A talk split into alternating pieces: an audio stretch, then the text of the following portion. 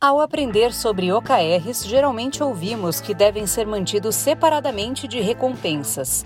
Especialistas acreditam que criar uma cultura onde cada um lute por seus objetivos dentro da empresa pode fazer com que o time não reme em conjunto e fique cada um por si.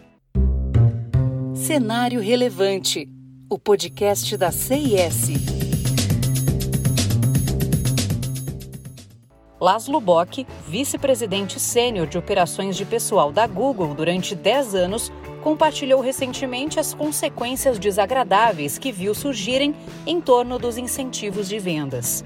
Ele afirma que, ao buscar volume, às vezes o lucro fica de lado e pode ser que contratos empresariais sejam priorizados e aconteça a perda de receita no longo prazo. Mas sem vincular decisões salariais a metas, como medir o merecimento dos funcionários?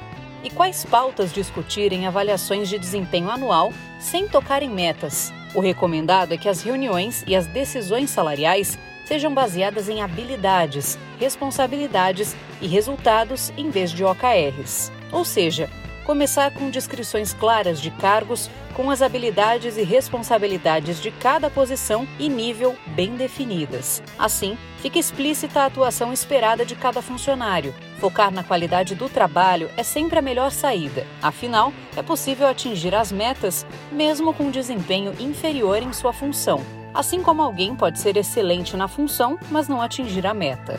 As conversas de avaliação de desempenho ocorrem em periodicidade diferente das de OKRs também. Enquanto falar sobre performance acaba sendo uma agenda anual, pautas sobre OKRs e feedback são mais frequentes, podendo ocorrer semanalmente. Assim, há oportunidade de comemorar o progresso, mudar o caminho e facilitar o aprendizado em tempo real. Mesmo que as decisões salariais devam ser mantidas fora das conversas de OKR, a ferramenta pode fornecer feedback importante para o ciclo de revisão e até mesmo auxiliar na classificação. Há quem argumente que vincular bônus a OKRs é lógico, pois os incentivos podem ser uma forma poderosa de motivar.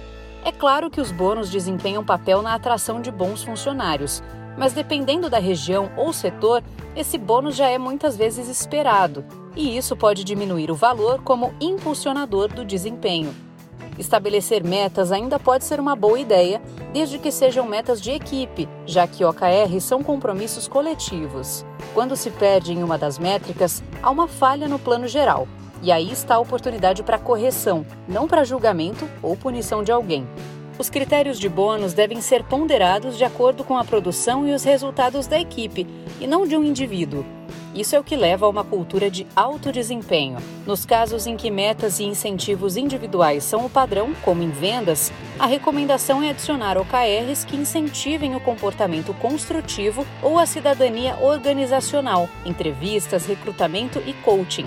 Os resultados, então, seriam baseados em conduzir ao menos cinco entrevistas ou então melhorar a diversidade da equipe em pelo menos dois pontos percentuais. Alinhe os mecanismos de compensação com aquilo que você valoriza, pois esse é o resultado que você terá. Continue acompanhando os conteúdos da CIS aqui no podcast Cenário Relevante. Siga a CIS no LinkedIn e acesse o nosso site csprojetos.com. Até o próximo episódio.